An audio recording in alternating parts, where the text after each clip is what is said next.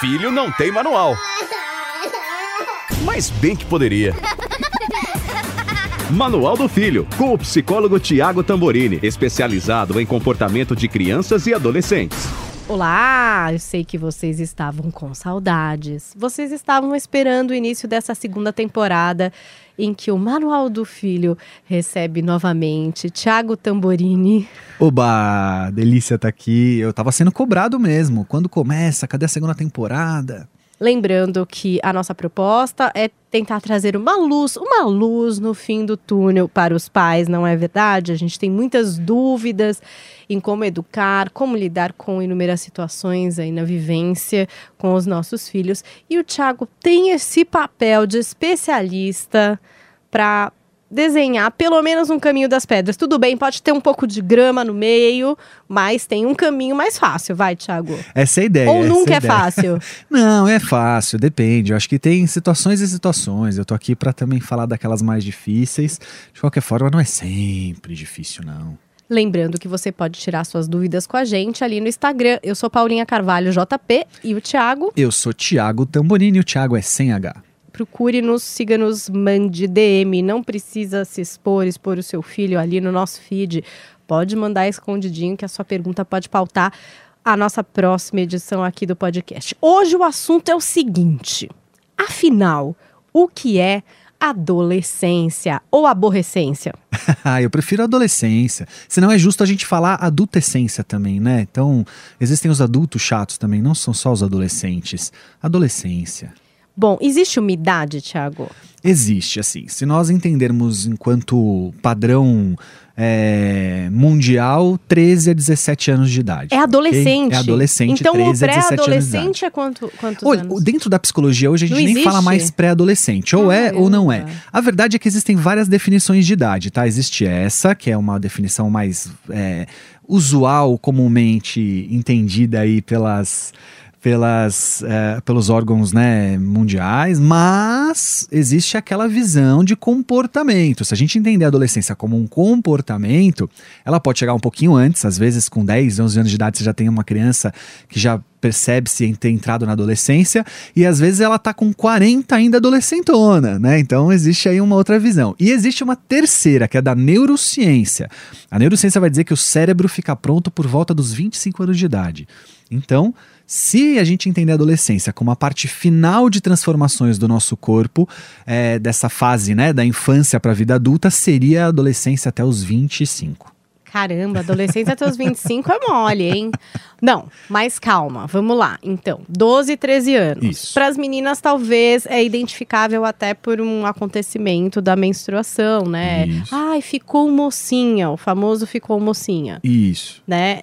Aí vamos assim, quais são os detalhamentos do que está acontecendo com o físico então com a biologia aí desses jovens. Perfeito, é fundamental os pais entenderem, porque eu acho que esse é o segredo de aprender a lidar com o adolescente e ter uma boa relação com ele. Então vamos lá, papai e mamãe. Seguinte, a adolescência é a fase do indivíduo, do homem e da mulher que vem para que o corpo prepare este indivíduo para a vida adulta. Então, vamos pensar o seguinte: se a gente olhasse para o reino animal de maneira geral, vamos pensar lá o, o, o leãozinho, né? A hora que ele está pronto para a vida adulta é a hora que ele está pronto para procriar, é a hora que ele está pronto para ir para longe do seio familiar ali dele, então é a hora que ele vai buscar o grupo dele, vai o buscar a vida dele. O jovem Simba no Hakuna Matata. Perfeito, exatamente. Então, entendendo isso, Olhe para o seu filho e veja como é característica comum do adolescente. Primeiro, ele vai ficar mais agressivo. E por que, ele vai ficar mais agressivo?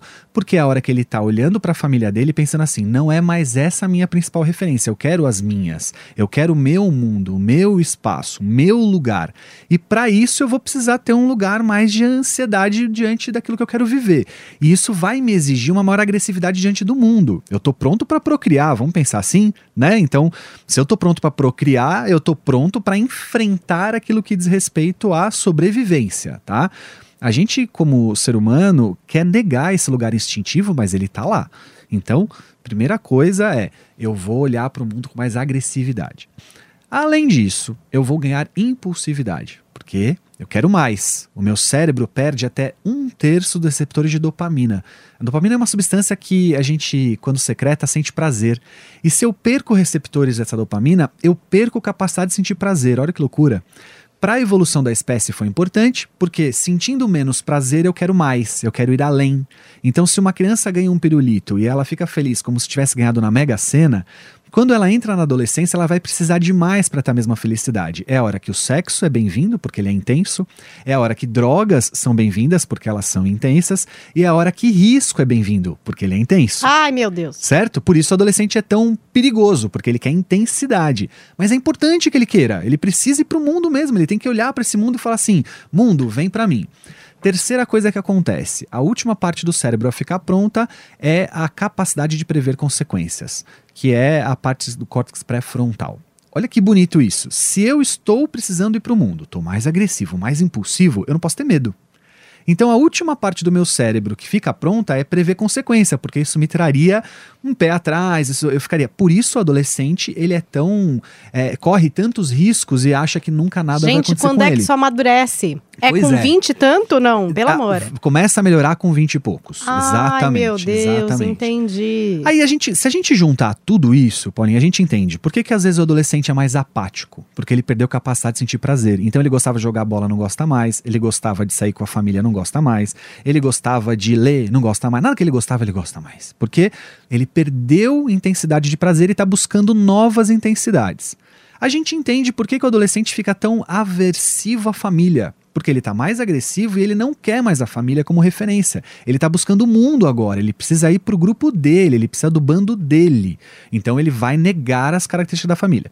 A boa notícia é que depois volta, tá, Paulinha? Lá na frente, ele volta a entender a família como referência e descobre que ele tem mais da família nele do que ele imaginava. Mas neste momento, ele precisa olhar para o mundo. Então a gente entende porque que filho não quer saber de ficar com o pai do lado, porque que filho não quer saber de sentar na mesa para comer, Ah. amava ir pra casa da avó, não gosta mais, né? A gente Tá. começa a entender isso. Pai, vocês estão pegando aí, né?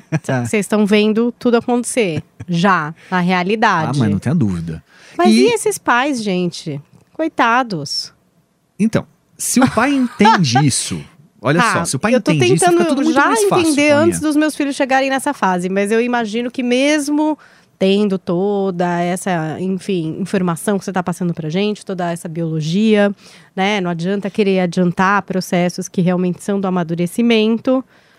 Cria-se uma aflição e uma questão assim: ah, não, tudo bem, isso é da idade, então deixa. Ou tipo, ah, não, você vai, você vai sim. Você não gosta de ir na casa da avó, mas você vai, querido. Ah, futebol não gosta mais, mas vai fazer. Que pena, que pena, você vai continuar fazendo. O que, que se faz nessa hora? A primeira coisa, é, entendendo tudo isso, a primeira coisa que o pai tem que saber é diferenciar o que é da adolescência e o que é de uma patologia. É difícil, mas eu tô aqui para ajudar. Então, vamos lá. O pai começa, ou a mãe, né, começa a se angustiar demais com essas mudanças, acredita que o filho tá com um problema, aí leva para fazer terapia. Aí eu falo pro pai, olha, não trata a adolescência, seu filho é adolescente, você quer que eu te ajude a lidar com ele? Beleza, mas adolescência a gente não trata. A gente lida com ela e espera passar, né? Em algum momento ela passa, mas a gente tem que passar por ela. É, e, e aí, entendendo o que é ou não normal dessa fase, a gente começa a lidar com ela com outros olhares. Quer ver só? Por exemplo, adolescente precisa de mais espaço. Então não há problema nenhum em deixar o seu filho mais quieto no quarto dele. Não há problema nenhum em você criar uma estratégia onde que você vai dizer para ele o seguinte: olha, eu quando quiser entrar no seu quarto, eu vou bater na porta e vou esperar você falar pode entrar.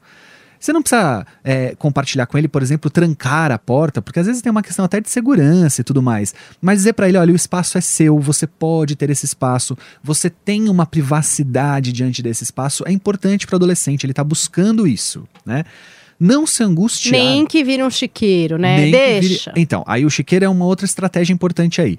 O que é da convivência familiar, ou seja, espaços comuns da casa, né, eh, banheiros compartilhados, sala, cozinha e tudo mais, essa tem que entrar num acordo do que a casa estabeleceu como regra. O quarto dele, talvez ele tenha mais liberdade de fazer um chiqueiro. No entanto, você não é obrigado a estar o tempo inteiro tapando incêndios, do tipo sujeira, coisas desarrumadas. Então eu sou da filosofia assim: olha, filho, você quer deixar sua toalha jogada em cima da sua cama molhada? Ok. Mas a sua toalha não será lavada se você não colocar ela no cesto de roupa suja. E aí, se ele ficar com um ano com aquela toalha usando embolorada, fedida, o problema é dele. Mas A regra é essa: para ter uma toalha lavada, eu já faço muito ao lavar então que você coloque ela dentro do cesto, ou seja lá qual for a estratégia na sua casa, entende? Então você pode criar regras que ele se comprometa com a escolha de um quarto chiqueiro, que também não vale ele fazer o quarto chiqueiro e você apagar incêndio. Ah, amanhã ele quer sair e não tem uma cueca limpa. É, não. Amanhã ele quer sair e não tem uma cueca limpa, ele cobra você. Não, porque não tem uma cueca limpa, porque tá tudo sujo. E aí você sai correndo para se virar, para arrumar um jeito. Não, se ele não estruturou o quarto dele para se organizar, ter roupas limpas, ele não vai sair com roupa limpa. Essa é uma lógica de comprometimento. Tá? tá? Mas é importante o pai entender que ele quer criar aquela caverna, ele quer criar aquele lugar onde só ele tem acesso e ele fica sozinho, tanto o menino quanto a menina. E não tem problema, não significa que seu filho está deprimido, que o seu filho não, não quer mais saber do convívio da família, então tem alguma coisa muito errada, que ele não ama mais os pais, ou, nada disso. Mas tem momentos que você pode fazer obrigatório? Tipo assim. Deve. Bom, tudo bem, você quer ficar no seu quarto, ótimo, você fica. Mas na hora do jantar, você vai sentar aqui e vai comer com a gente. Ótimo. Precisa ter esses momentos. O adolescente precisa saber que, mesmo ele buscando o espaço dele, mesmo ele indo atrás do bando dele, vamos brincar dessa forma, ele tem os momentos em que ainda há o leãozinho e a leoazinha que manda ali naquela história. Enquanto ele não tiver o bando dele, é o seguinte: aqui as regras são essas. Então não tem problema nenhum você obrigar ele a sentar a comer na mesa se são valores que você quer estabelecer. Não tem problema nenhum você obrigar ele, inclusive, se quiser que ele arrume o quarto dele, faz parte do jogo. Mas eleja batalhas. Então eu costumo dizer para os pais: pai, já tem tanta coisa que o adolescente entra em atrito com você. Eleja aquelas que você fala assim: essas eu não abro mão. Se jantar à mesa, se ou almoçar, que seja, tal, é uma delas, então você não vai abrir mão dessas. Mas saiba que de algumas talvez você terá que abrir. Porque senão, como é que esse jovem vai se sentir ele. Veja o quanto é importante isso. Ele sentir que ele tem escolhas, que ele tem caminhos, que ele tem formas de entender família. Você precisa dar espaço para ele fazer isso também. Né? Então, a avó, por exemplo. Adorava ir para casa da avó. Todo final de semana ia para casa da avó feliz. De repente, não quer mais saber de família, não quer mais ir para casa da avó tal. Ora, ter finais de semana em que você vai ceder ao desejo dele de não ir, faz parte. Ele quer estar com os amigos no cinema, ele quer, sei lá, ficar jogando videogame online, é, que seja lá o que for, faz parte ele não estar com a família naquele momento. Mas isso não significa que ele não vai mais para casa da avó. Então, alguns finais de semana você vai obrigar que ele esteja lá, cara feia, xingando, bravo. Ninguém tem que ter medo de cara feia. Ninguém tem que ter medo de cara feia. Cara feia não, mas não tem que ter medo e ao mesmo tempo não tem que entrar no mesmo lugar. O que acontece muito com os pais é que eles tentam convencer os filhos que o filho tem que ir para casa da avó ainda ir feliz, e sorrindo, e achando legal, e o máximo da vida dele. Mas espera aí, na casa da avó, a namorada não tá lá. Eu tô ouvindo uma criança não de tem 8 anos que eu tenho em casa falando: Você quer que eu fique feliz? Não, pode ficar chateado. É, mas... fica. Você pode olhar para aquilo. Eu, eu, brinco assim, né? Você tá dirigindo ali no carro, tá vendo seu filho no retrovisor com aquela cara de eu mato um hoje que eu não queria estar tá indo para esse lugar. Segue tua vida, você não precisa entrar num discurso, você não precisa falar do quão bonito é a família, o quão importantes são os avós, nada disso, só leva. Quando a adolescência passar, ele vai voltar como lembrança nisso e vai agradecer. Mas lá na frente, quando ele talvez tiver ele filhos, ele vai lembrar com bons olhos talvez disso. Talvez demore isso. Talvez demore. Mas você tem que entender que a sua função não é ficar convencendo o adolescente de que é legal, que é só a função é levar. E tudo bem ser chato, né, o pai? A gente, em algum momento, tem que achar nossos pais um pouco chatos. Isso. O pai que quer ser legalzinho demais, que o pai quer ser parceirão demais, amigão demais, entenda pai, né, mãe, pais, pai, tá? Pais, pais aí. É, esses pais, eles correm um risco danado de entrar num lugar muito egóico de buscar sempre a validação do filho como pais bacanas. Isso é muito egocêntrico, né? É aquele lugar de quem diz assim: é, olha, filho, como eu sou legal, olha como eu sou bom, olha como eu sou bom pai, olha, me valorize nesse lugar. E aí ele perde muito da condição que diz respeito a impor limite, que diz respeito a entender que o outro nem sempre pode tudo, e isso tudo vai gerar no outro raiva, frustração, angústia, e aí vai ser difícil ser legalzão nessa hora, né? Isso não quer dizer que o pai tem que ser o tempo inteiro isso, tá? Eu vou dar um exemplo pais às vezes entram numa discussão sobre youtubers que os filhos seguem, seja ele qual for. E o pai não gosta que o filho assista esse tipo de canal no YouTube. Há uma tendência de entrar em atrito. Que absurdo, que, que você fica assistindo essa coisa babaca? Você fica vendo só isso, você fica vendo esse cara jogando videogame o dia inteiro, você vai fazer mais coisas na vida. Oh, meu Deus do céu. O que, que ele vai fazer? Ele vai dizer pro filho: olha, filho, eu não faço parte do seu mundo, você é um idiota e, portanto, não entendo você. O filho vai então Tá bom, é isso. Você também é um idiota que não gosta do que eu gosto, você também não faz parte do meu mundo, cada um pro seu canto. O que, que os pais podem fazer de diferente? Eles vão lá de vez em quando assistir um pouco desse canal. Eles vão ouvir um pouco do que é dito ali. E de vez em quando entrar nesse diálogo com os filhos. Então você imagina que louco se um dia você buscar seu filho na escola e falar assim: é, Ô filho, hoje eu ouvi o canal lá do, do Tiago. Meu, ele é estranhão, mas eu dei risada hoje. Seu filho vai falar, como que é? Você ouviu a pessoa que eu ouço, que eu, que eu sigo? E como assim? Você vai criar um lugar ali de conexão, que não é só o de crítica tal. Depois que você conectou, você pode até criticar. Fala, olha, filho, mas aí outro dia eu vi um vídeo dele também que vamos combinar, hein? Passou dos limites, você não acha? Aí talvez você seja ouvido. Entende? Então tá, você não precisa não estar o tempo inteiro. Tanto. É, você não precisa estar o tempo inteiro no lugar daquele que critica, que é chato, que tá tudo errado. Que... Entenda que o seu filho também tem escolhas que, além de, apesar de diferentes das suas, são só diferentes, não precisa ser necessariamente ruins, horríveis, né? Isso aproxima, tá? Agora, a hora que você achar que tem que ir na casa da avó, leva mesmo com cara feia. A hora que você achar que tem que proibir de ir na balada, proíbe mesmo com cara feia. Ó, oh, tentei dar uma ajudadinha já para vocês pais, que eu sei, estavam desesperados, porque era muita coisa para lidar já nesse primeiro episódio. Mas fato é que a gente vai ter que encarar essa fase da adolescência e a gente vai fazer isso juntos aqui nessa segunda temporada do Manual do Filho. A gente vai passar por diversas situações do adolescente. Hoje a gente só fez um briefing, um briefing para vocês dessa fase, porque tem essa questão da balada, tem a questão da depressão, tem a sexualidade, tem escolha de carreira. São muitos os desafios com essa idade, né? É, foi estratégico, né, Paulinha? É importante que quem esteja nos ouvindo agora nesse primeiro episódio da segunda temporada entenda que tudo isso que eu tô falando aqui seria impossível a gente, em 20, 30 minutos, dar conta do que é adolescência no geral. O que eu quero trazer é uma perspectiva que a gente compreenda melhor nesse primeiro episódio. O que é ser adolescente? Né? Qual é o nosso papel diante disso? E daí a gente vai destrinchar agora diversos temas.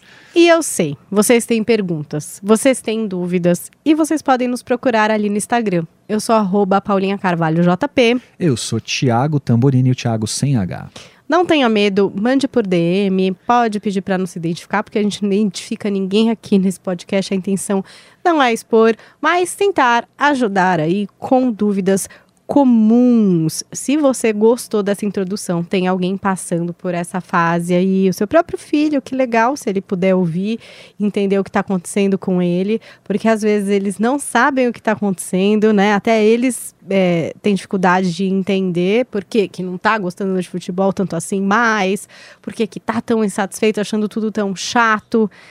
Pois é, manda para o seu filho, manda para sua cunhada, que tá de cabelo em pé, manda aí para dar grupo de WhatsApp ajuda. das é. mães da escola. O nosso sonho é que você coloque no grupo de WhatsApp das mães, porque é o mais eficiente grupo que qualquer pessoa tem ali na sua lista do WhatsApp, ah, né? Eu não tenho a menor dúvida disso. Hoje as mães têm se organizado para eventos incríveis, todos por WhatsApp. Eu fico surpreendido, assim. Compartilhe o manual do filho e até a semana que vem. Obrigada, Thiago. Até mais, delícia. Tá Filho não tem manual. Mas bem que poderia. Manual do Filho, com o psicólogo Tiago Tamborini, especializado em comportamento de crianças e adolescentes.